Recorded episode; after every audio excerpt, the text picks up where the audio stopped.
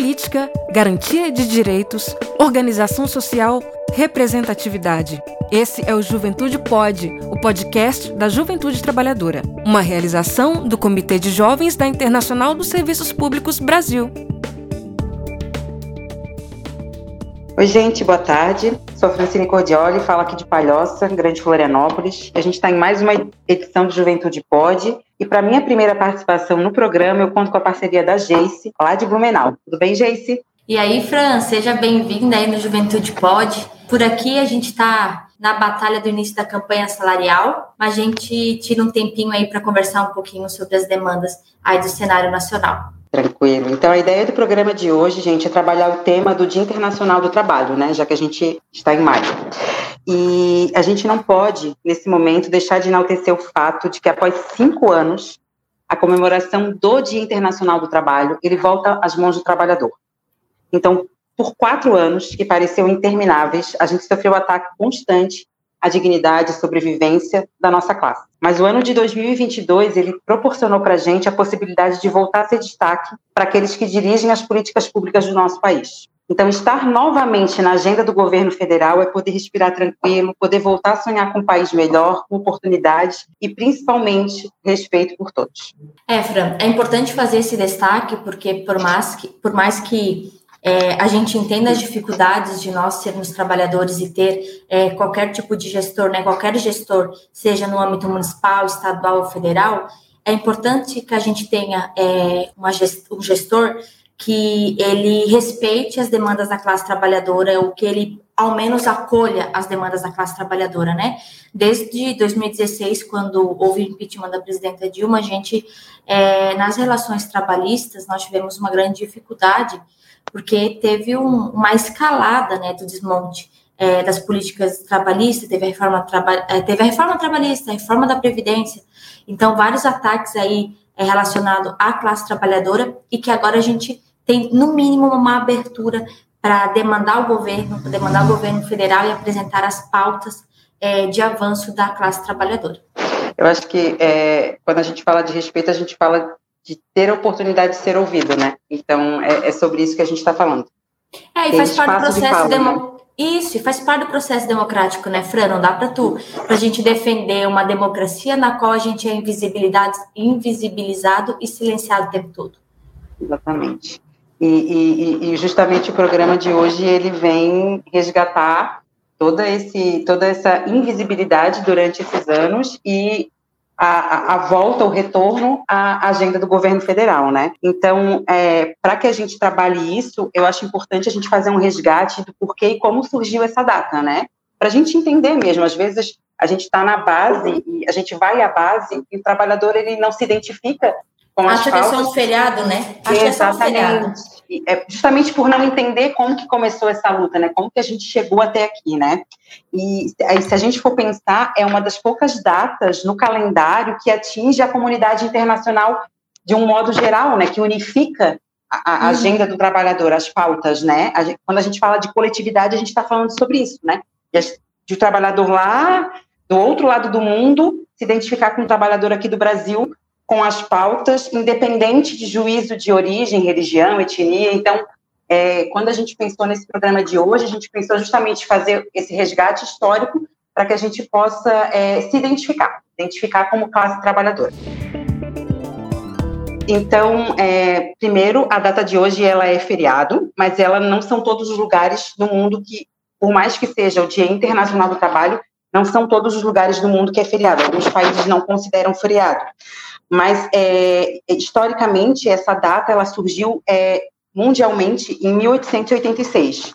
E, e o que iniciou é, a, a, luta por esse dia foi um protesto por melhores condições de trabalho é, nos Estados Unidos. Né? Trabalhadores americanos fizeram uma paralisação no dia 1 de maio de 1886. E é, essa ação ela foi se desdobrando e alcançando outras comunidades pelo mundo todo.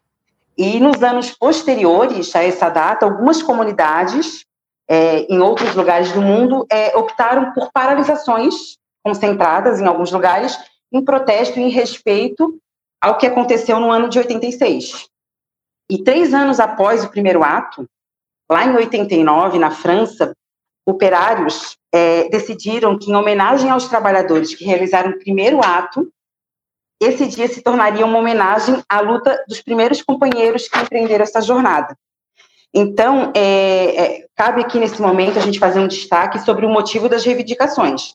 Lá em 86, é, é, houveram motivos, e agora em 89, é, além da homenagem àqueles primeiros companheiros, também é, outros motivos levaram a, a, essa paralisação, a esse desdobramento das paralisações, né? Tá, então vamos lá para os exemplos para que, que as pessoas é, possam se identificar e entender é, do porquê das nossas lutas atuais e que não se distanciam muito daquele quadro que acontecia lá em 86, em 89 e nos anos posteriores também, né? É, na época, os trabalhadores demandavam, é, exigiam, né, respeito e diminuição das jornadas exaustivas de trabalho que passavam de 13 horas de trabalho diário sem descanso, como é, hoje nós temos trabalhadores que fazem essas horas, né? É, é, mas é, legalmente há os, os tempos de, de, intervalo, né? Sejam de lanche, sejam de almoço. Naquela época eram 13 ou mais sem descanso, né? É, se a gente for resgatar em livros e documentos históricos, essas jornadas elas não eram executadas somente por adultos e, e, e pessoas é, capacitadas é, legalmente para executar os atos. A gente tinha muita criança, pessoas com deficiências, idosos, que executavam o mesmo trabalho na mesma jornada ou até mesmo mais, porque se a gente for é, é, é pensando em produção, as crianças acabavam produzindo muito mais alguns trabalhos do que os adultos, por conta do seu tamanho, por conta da agilidade, por conta de, de, de uma série de motivos que diferenciavam os adultos das crianças, né? Então, é, essa também era uma reivindicação da classe daquela época, né? E, ah, sem contar que tudo isso acontecia sem nenhum tipo de proteção.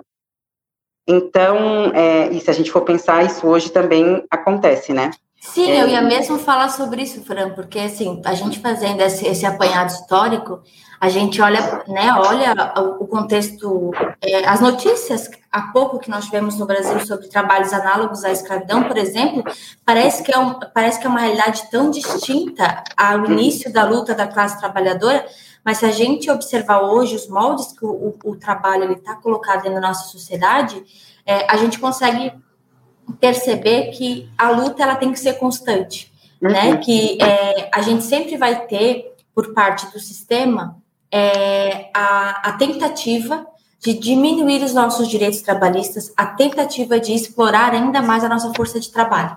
É, então, gente, como eu já tinha falado anteriormente, se a gente for pensar, é, é, fazer uma analogia aí cronológica entre o que aconteceu em, desde 86, que foi o primeiro ato, até agora, em, 2020, em 2023, é, as situações elas não se distanciam muito, pensando em atos da classe trabalhadora e atos da, do, dos empregadores, né?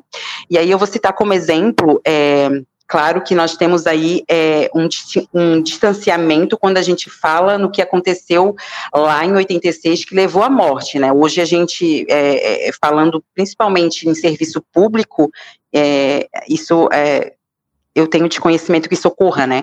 Mas se a gente for pensar em punições, em desdobramento das ações dos trabalhadores, isso é uma coisa que acontece com muita frequência, né? E eu exemplifico com a nossa database aqui em Palhoça. É, o quadro civil, ele teve avanços significativos, né? É, em sua maioria, as nossas demandas elas, elas foram contempladas, mas o magistério encontrou, é, é, esbarrou em alguns pontos que o executivo não avança, inclusive é, retrocede é, naquilo que foi acordado em mesa de negociação. E como punição para as ações do sindicato e da classe trabalhadora, os professores eles acabam sendo punidos de alguma forma, né? Seja com é, falta nos dias da, das paralisações, seja até mesmo com é, é, o, o, retroceder naquilo que foi acordado em mesa de negociação. Então, assim, é, os patrões os empregadores, sejam eles da esfera pública ou privada, a criatividade tem para punir a classe trabalhadora quando elas é, é, identificam e lutam por aquilo que é de direito. Né? Então, eu assim, acho que isso está muito ligado, Fran, isso está muito ligado à forma do sistema que a gente vive, né? Uhum. É, desde, desde os primórdios, né? A gente tem uma relação de um sistema capitalista, a questão do capital. Então, a gente não muda esse sistema. Então, assim, só como nós é, atualizamos as nossas atualizamos as nossas lutas, as nossas formas de fazer a luta, o enfrentamento, o patrão também. E aí com uma com com um pouquinho mais de facilidade que a gente, porque eles têm um meio, eles têm o capital. Então, por muitas vezes, hoje, quando a gente né, acaba demandando, no cenário atual, é, a gente acaba demandando até mesmo o Poder Judiciário, nós não temos é, o mesmo tratamento das demandas aplicadas pelos trabalhadores do que as demandas que são apresentadas pelo patrão. Então, o sistema uhum. como um todo, ele é, um, ele, é um, ele é uma raiz muito forte desse contexto que a gente vive, obviamente, e dessa uhum. e, e, do porquê que as nossas dificuldades hoje são muito, muito parecidas com as dificuldades que se tiveram lá no, no primeiro ato no primeiro uhum. enfrentamento feito lá em 1886. Eu acho que a gente também precisa trazer essa, essa, essa discussão para o cenário, que eu acho que é importante, é para a gente conseguir entender os motivos, porque por mais que tu faça luta, luta, através de luta, ano após ano, se a gente não tem uma mudança de, de, de, de sistema, a gente vai continuar tendo para daqui mais 100 anos fazendo as, os mesmos enfrentamentos por salário,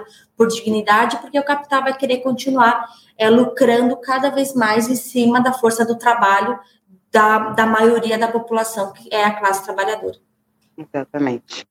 E, e, eu acho que, assim, para finalizar essa, essa questão histórica, esse resgate, é, eu acho que é o que tem que é, ficar claro para o trabalhador que, mais do que mais do que tudo, mais do que a luta, mais do que a, a, a árdua batalha que a gente faz dia após dia pelo reconhecimento, pela dignidade, pela sobrevivência, pelo respeito, a gente tem que ter em mente que esse dia é, ele não é um dia de folga, ele não é um dia de descanso, porque o patrão ele não descansa, o patrão ele não para, os avanços nas formas de exploração eles ganham cada vez mais destaque, a máquina, o poder está na mão deles, não para de girar e, e trabalha em funcionamento deles.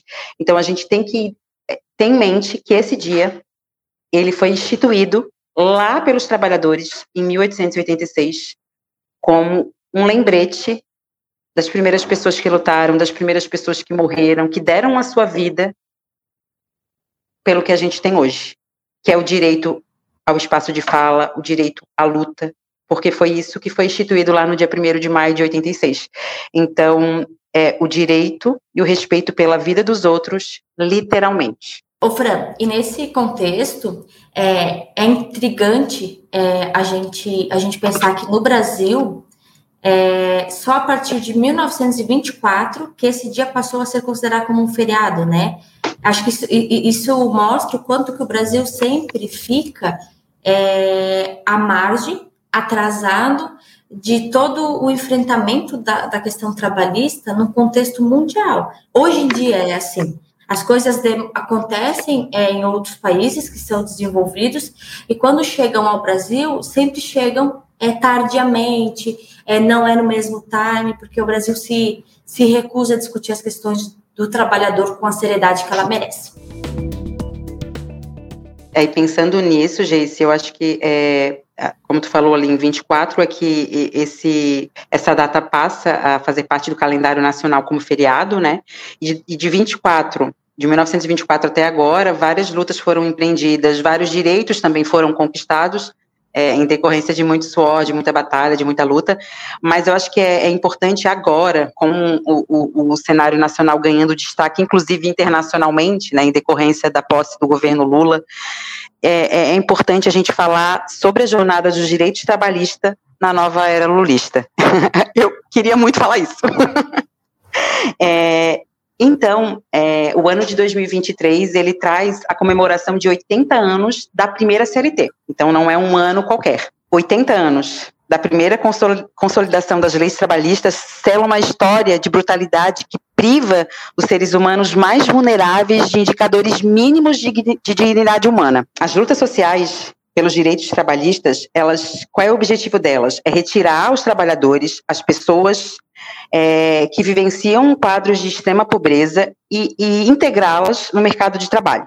Então, o emprego formal e a definição de um salário mínimo são conquistas que inseriram a jornada pelos direitos trabalhistas no campo da democracia, oferecendo ao trabalhador oportunidades por melhores condições de vida. Então, assim, em resumo, é isso que a, que a consolidação das leis trabalhistas da primeira, é claro, né, que se a gente for pensar, elas já tiveram revisões, e, e, e, todas pautadas nos avanços conquistados pela classe trabalhadora. E, e então, é, só que o destaque da, da, luta pelas leis trabalhistas é justamente o emprego formal, porque hoje, se a gente for observar, milhões de trabalhadores estão à margem da sociedade no sentido de não terem empregos que providenciem é, no mínimo, dignidade para essas pessoas. A questão então, do trabalho decente, né, Frank? É uma exatamente. que a gente tem que fazer muito relacionada à questão da juventude trabalhadora, né? É, e quando eu olho assim, cara, 80 anos, na primeira CLT, eu penso, putz, a gente podia ganhar de presente a revogação ou a alteração da reforma trabalhista, né? Porque a de dois, a, a feita pelo Temer lascou de um jeito com a classe trabalhadora que seria um presente para a classe uhum. trabalhadora se fosse alterada, né? Sim.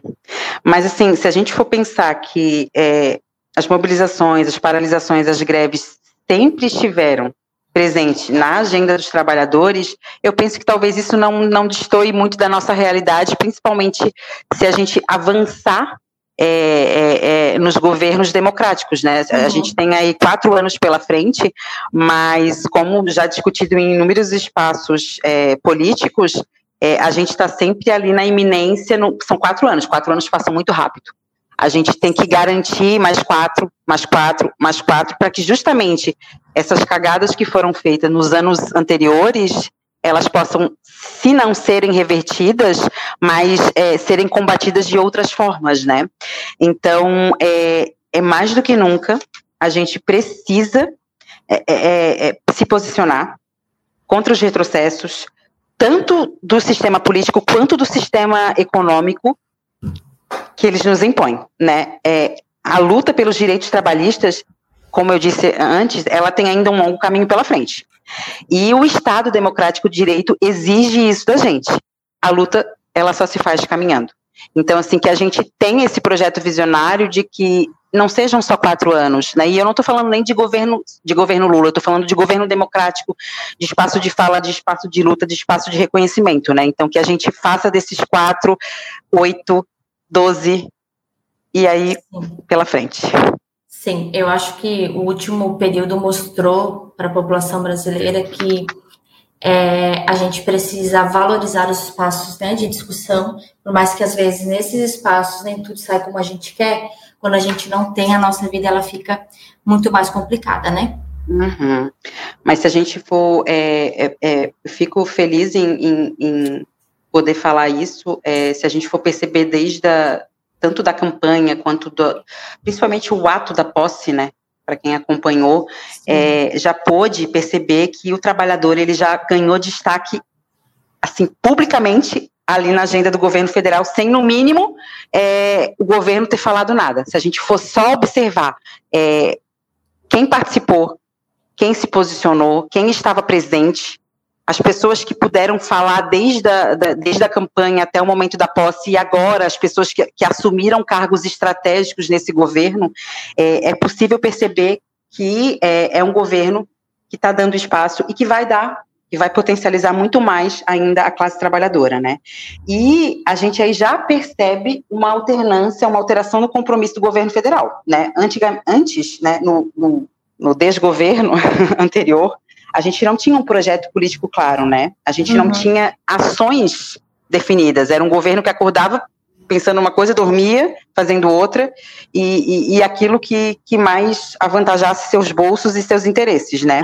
É, e o, os problemas reais, né, Fran, da, da sociedade como um todo, eles não foram é, contemplados, né? A gente passou uhum. por uma uhum. pandemia na qual o governo federal negligenciou, é, uhum. as pessoas tiveram, voltar, o Brasil voltou para o mapa da fome, a educação perdeu investimento, a saúde perdeu investimento, é, as pautas trazidas pelo governo anterior não era uma pauta é, de desenvolvimento da sociedade como um todo, ele, era uma, ele, ele tinha uma pauta muito restrita de costumes, mas não de desenvolvimento, porque hoje a gente vê, inclusive na economia, o quanto é, as ações feitas pelo governo anterior é, prejudicaram o desenvolvimento da sociedade brasileira como um todo, né? Não só é, do, de quem tem o capital, mas da classe trabalhadora, que para manter, é, para que ele mantivesse o lucro dos seus, é, atacou diretamente os direitos que nós tínhamos e que foram conquistados a duras lutas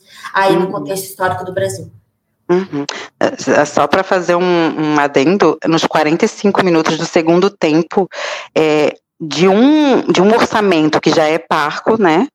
É, da assistência social, agora eu estou falando, uhum. é, nos 45 minutos do segundo tempo, ele ainda consegue diminuir em 95% os recursos destinados ao estado, aos estados e municípios. Uhum. Então, assim, é possível ver que é, nós não somos é, pauta dessas pessoas. Não. Por isso que é imprescindível que, é, e, e agora já falando das próximas eleições e eleições municipais, é imprescindível também que a gente é, perceba que o nosso voto é quem define as ações do Brasil. Uhum. E assim, que não adianta depois a gente é, chegar a bater, claro, adianta, claro, porque assim, é, a gente precisa se fazer ouvir, mas bater lá na porta da escola, bater na, na porta do posto de saúde, bater na porta da assistência e reclamar pelo serviço, sendo que o meu voto, exatamente, o meu voto foi dado por uma pessoa que não se identifica com essas pautas lá na época da eleição. E que não defende, então, né? Defende o modelo americano, que é o modelo em que as pessoas pagam exato. por tudo é, a gente não tem. É, enfim, a gente escuta, assim, com a questão das redes sociais, a gente vê vários depoimentos de brasileiros que estão nos Estados Unidos e que se assustam porque é, precisam de um pronto-socorro, alguma coisa, e a conta uhum. chega e é uma conta alta, não existe é, SAMU nos Estados Unidos, não existe corpo de uhum. bombeiro, não existe nada que seja público nesse sentido, que não seja, não seja pago pelo, pelo cidadão quando ele necessita utilizar. E a gente sabe que é, implementar isso no Brasil com a desigualdade que a gente tem é dizer que os mais pobres vão morrer porque não vão ter dinheiro para acessar a saúde, é, é, dizer que os mais pobres não vão. Mais pobres, eu nem vou dizer pelos mais pobres, né, Fran? Vou dizer pela classe trabalhadora como um todo, que pensa uma família que tem criança, que tem filho, recebendo aí dois salários mínimos para pagar aluguel, se alimentar, pagar escola, pagar médico, sabe? Tirar tudo do seu dinheiro sem ter um serviço público, obviamente a classe que se acha média, que não é média, porque a classe trabalhadora também não vai ter condições de arcar com o que a gente tem hoje público dentro, dentro do país. A gente tem SAMU, a gente tem SUS, a gente tem educação básica, a gente tem assistência.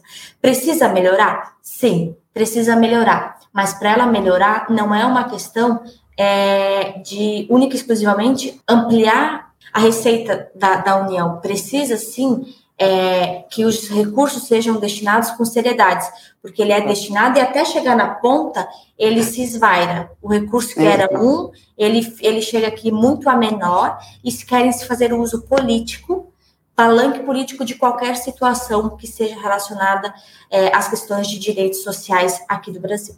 Exatamente. Por isso que é, deixo aqui meu meu apelo, meu pedido para que principalmente a juventude, né, que é, valorize o seu posicionamento, valorize eh, todo esse, esse resgate histórico que a gente fez aí e se identifique com essas lutas e, e, e, e coloque o seu voto, deposite o seu voto nas próximas eleições aí em, em, em políticos que defendam o, o que é legítimo os interesses legítimos da classe trabalhadora, porque só assim a gente vai conseguir avançar, né? Eu, eu costumo brincar, Jace, que assim a gente vota em quem anda de ônibus, vota em quem usa posto de saúde, vota em quem estudou em escola pública. Que vai né? falar com propriedades do que Exatamente, exatamente, é isso. Muito bem, eu acho que é, essa é uma temática extremamente importante. A gente vai ter mais um EP sobre a questão do dia é, relacionado ao trabalhador. E aqui a gente termina mais esse Juventude Pode podcast da Juventude Trabalhadora, uma realização do Comitê de Jovens da ISP em parceria com o Projeto Força, com a produção e edição de Bruna Zago, finalização de Pablo Maia e apresentação minha, Geice Maiara, e da Francine Cordiolis. Muito bom fazer esse programa contigo, Fran. Seja muito ah, bem-vinda. Obrigada, adorei também, gente. Ó, e não esqueçam aí de tudo que a gente falou, hein?